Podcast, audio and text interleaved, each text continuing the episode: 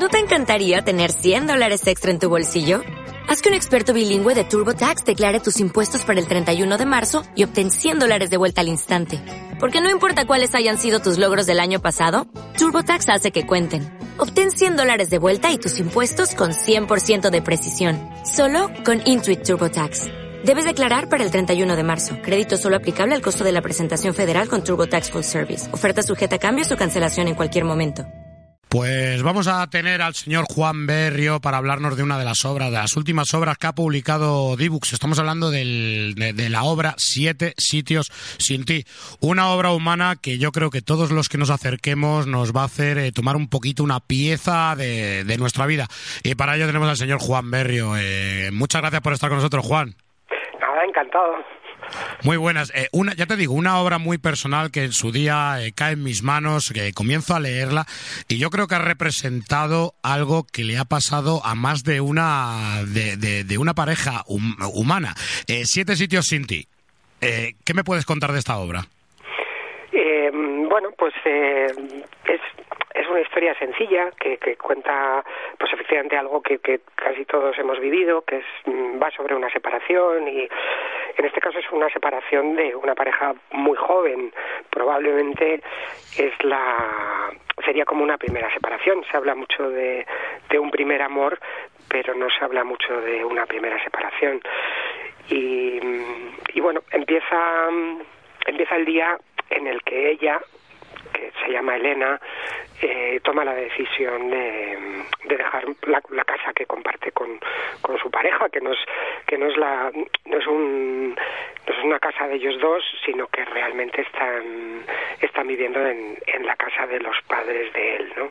y bueno todo esto se puede contar porque vamos de hecho está se cuenta en la en la contraportada y bueno pues ella se se da cuenta que él él para poco por casa porque no no sabe muy bien no sabe muy bien por qué pues probablemente mm, bueno pues está mm, tiene un primer trabajo pues con unos horarios extraños y, y bueno no sabe por qué apenas le ve y no siendo la casa de sus padres sino la la de los padres de él pues ella se siente incómoda y, y, y toma esa decisión de, de marcharse no este es un poco el, el origen de la historia. Mm, importante también ver el tema de que dentro de una pareja es verdad que es una cosa entre dos personas, pero una de las cosas que vemos aquí también es cómo interactúa o cómo se toman eh, esta ruptura esas terceras personas que incluso aquí vemos que son, eh, en este caso, como bien me estás diciendo, que viven en la casa de los padres de él. Eh, vemos a los padres incluso que tienen una opinión, pese a que es su hijo, también tienen una opinión eh, diferente de lo que de lo que están viendo, ¿no? De lo que es la relación en sí. Sí, eh, sí. Bueno, es que a partir de ahí, pues eh, y un poco pues siguiendo el, título del libro, pues eh, el libro está contado en forma de capítulos, son siete capítulos y cada uno de los capítulos es un lugar, ¿no? Entonces son como mm, pequeños episodios en los que vemos eh, cómo va a ser la vida a partir de ese momento, ¿no? Como eh, uno parece que toma una decisión, pero luego desarrollar esa, esa decisión, el poner en marcha esta idea, pues, mm, pues hace que las cosas a partir de ese momento sean completamente nuevas, ¿no? Nuevas con respecto a los espacios que ella habita, sus espacios habituales, puesto que ya no va a estar eh, la persona que, que sí ha estado en, en las últimas veces o los, los últimos meses o años, ¿no? Pero también nuevas a la manera de, de relacionarse con, con, los demás, ¿no? Eh, pues desde que en una fiesta le siguen preguntando por su pareja sí, sí. o o ella más bien le parece que lo que tiene que hacer es eh, independizarse de verdad y, y, buscarse un pequeño estudio, un apartamento, un sitio donde meterse y sus padres eh, y, bueno, de hecho sus padres y, y, amigos y mucha gente le dice, ¿por qué no vuelves con tus padres? Entonces, bueno, a partir de ahí pues vamos asistiendo un poco a, a cómo son esos días, eh, esos primeros días, ¿no? De, después de la, de la separación. Una obra que además nos representa muy bien eh, lo que es esa, esa constante lucha no entre el, el, lo que es el raciocinio, lo que mejor nos viene, junto con los recuerdos, que yo creo que de ahí vienen los sitios, sitios, los siete sitios sin ti. Yo creo que hablan también del recuerdo, de, de, de esas sensaciones, de esas eh, vivencias que he vivido contigo pero que luego el raciocinio eh, nos dice que es mejor que estemos separados. Sí, eh, claro, ahí se mezcla todo. El, los sitios son tremendamente evocadores, ¿no? El, simplemente volver a un bar o a un parque donde, eh, pues las últimas veces compartías algo con alguien, eh, pues supongo que te, pues te vuelven esos buenos recuerdos y, y, bueno, de alguna manera hay como que digerir eh, todo esto y, también ver un poco qué es lo que nos conviene. Una, una característica de esta historia, que aunque no está fechada exactamente, sí podemos ver por la ausencia de móviles o por la presencia de, de, de, cintas de V... ¿cómo, cómo se llamaba? Sí, el VHS. De VHS, eh, puede estar ambientado como a principios de los 90 o así, ¿no? Entonces, en, en aquel momento la comunicación era un poco diferente, ¿no? Ahora no... ahora mismo, si no si no tienes noticias de tu pareja es algo muy extraño, ¿no? Porque sería que realmente está pasando de ti.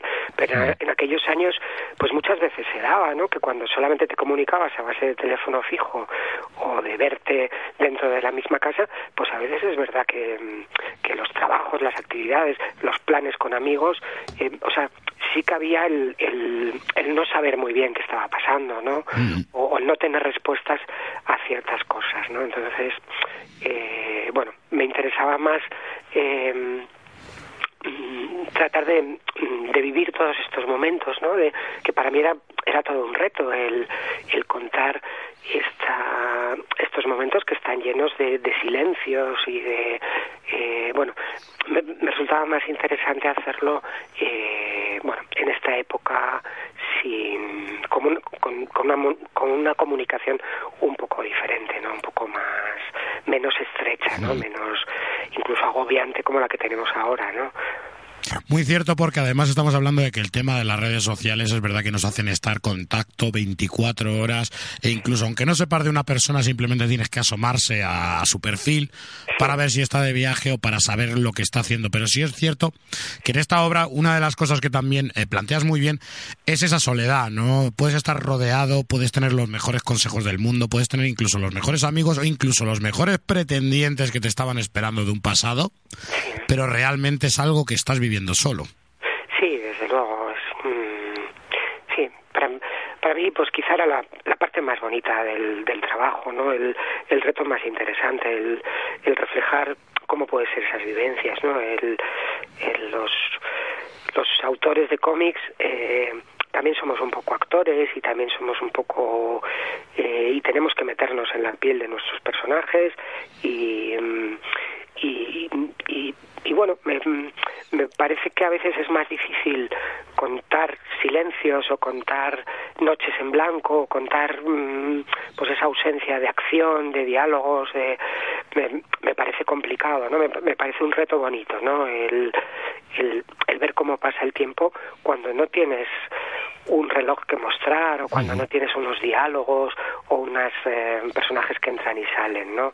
Eh, en ese sentido me, me, me, parecía bonito, pues eso, el, el tienes que recurrir pues a los a los campos vacíos a, a mostrar lo que el personaje ve lo que el personaje hace sí. a, y bueno me, esa, es, esa es la parte más más interesante del reto para mí además solamente hay que abrir el cómic eh, hay bastantes páginas en las que eh, vamos a ver que está exento completamente de, de, de diálogo no vamos a ver ninguna palabra pero vamos a ver perfectamente, dentro de, del estilo simplista, eh, vamos a ver muy bien reflejados ciertos gestos y ciertas caras en los personajes que creo que nos dan bastante información, ¿verdad?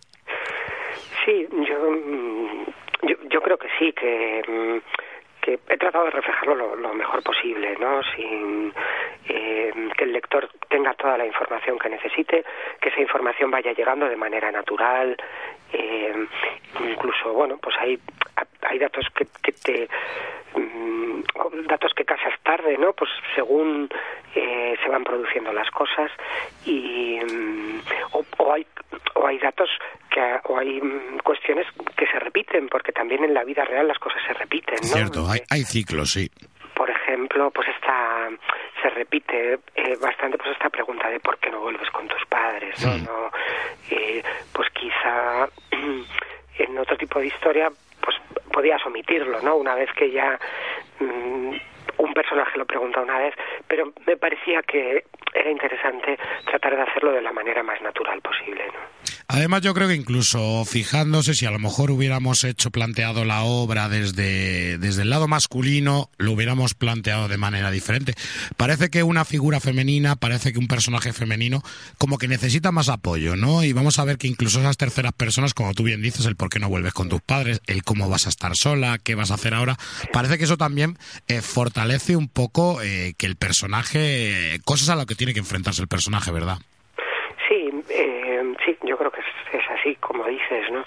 Eh, aunque yo tuve claro que, o sea, una vez que, que, que diseñas un personaje, que pones en marcha la idea, pues digamos que es la historia la que te va llevando, ¿no? Que, que hay como con un trabajo de introspección, pues vas y, y, basándote un poco también en la propia experiencia, cosas vividas, en eh, no en una, en una, en una, única historia, ¿no? sino en, en distintas eh, en distintas historias de amor que uno hay, haya podido tener a lo largo de Eh, su vida. exactamente eso era lo que te iba a preguntar ahora. A la hora tú de basarte, a la hora de inspirarte, son cosas propias, cosas que has visto en amigos, eh, incluso cosas que aunque no sean amigos, lo ves porque se ven muchas veces estas cosas a distancia. ¿En qué te ha pasado exactamente?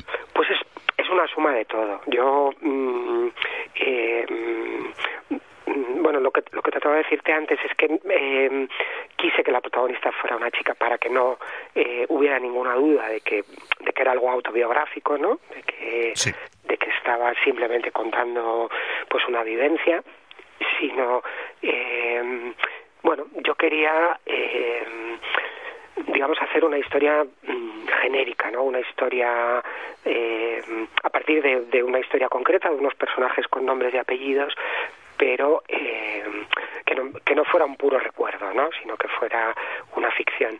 Y lo que pasa que luego, por supuesto, a la hora de de ir eh, de ir trabajando la historia, de ir cerrando las cosas, pues eh, vas incorporando muchas cosas vividas, muchos sentimientos vividos, pero no solamente del lado de la protagonista, sino también muchas veces de los otros personajes, ¿no? Eh, eh, personajes eh, secundarios mm, que de repente mm, viven cosas o sienten mmm, cosas que yo he podido vivir o cosas que, que he vivido en la piel de otro o bueno ahí mmm, desde luego eh, todo lo que es experiencia pues te aporta ¿no? a la hora de, claro. de montar una, una historia de ficción de este tipo ¿no? Además, a mí una de las cosas que me gustaría dejar claro, y más teniéndote aquí, Juan, es que la gente no se va a encontrar una obra completamente dramática, no se va a encontrar realmente un drama, sino que vamos a encontrar también el renacimiento y el intento de reconstrucción de alguien que abandona una vida y e intenta vivir. O sea, yo creo que en la obra, sí, lo, una de las cosas que se refleja bastante bien es la esperanza y es esas ganas de sacar la cabeza hacia afuera, ¿verdad? Sí, desde luego. Yo eh, me hace gracia porque he tenido mucho conflicto con esto de la tristeza en esta historia, en parte por culpa mía, porque cuando yo empecé a trabajar en este guion, que fue hace mucho tiempo, fue hace cinco o seis años cuando escribí pues eh, las primeras líneas de este guion, eh, pues al principio no tenía título y durante varios años no tuve título y cuando me refería a esta historia, porque a, veces me preguntaban en qué estaba trabajando o yo por aquello de simplificar mmm, terminaba diciendo que trabajaba en una historia triste. Era evidente que el arranque de esta historia era triste, pero eh, luego yo me arrepentía, pero ¿cómo estoy diciendo que, que estoy haciendo una historia triste cuando que, que, casi era como, como el título en aquel momento, ¿no? Y de hecho luego me volví a encontrar con, con esas mismas personas y, y ¿qué tal va esa historia triste? Y yo, que no se llama historia triste. Que, entonces, eh, es verdad que, que, me creaba mucho conflicto porque eh, me, me, parecía, bueno, pues es una historia mmm, que se parece a la realidad, que habla de sentimientos, que pero realmente no es ningún drama, no nadie muere, no, no, no, pasan cosas tremendas, no pasan cosas normales y como en la vida real, pues siempre hay salidas, siempre hay puertas para la esperanza, siempre hay... Eh, mm, quiero decir, eh, mm, no sé, hay mucha normalidad dentro de la historia, ¿no? Lo que pasa, bueno, verdad que el, punto de arranque, pues es es un pelín triste, ¿no? Estamos hablando del, del final de, de una pareja, ¿no? Y, luego, como también me ha pasado otras veces que, que, que, contando otras historias que a mí me parecían alegres o que me parecían que tenían más bien un tono de comedia, a veces me he encontrado a gente que que después de leerlo me, me han dicho, Juan, esta historia es desoladora. Entonces ya tengo como un auténtico conflicto con, con cómo calificar a veces eh, las historias, ¿no? Porque es verdad que a veces una historia aparentemente happy, pues, eh, pues muchas veces acaba, cierras el libro y dices, bueno, no sé, eh, que además muchas veces pasa con, con, con con, comedias, con grandes cómicos del, del cine, pues estoy pensando en, en las pelis eh, en blanco y negro, o a veces hay como, como, como hay un, un pequeño microcosmos, ¿no?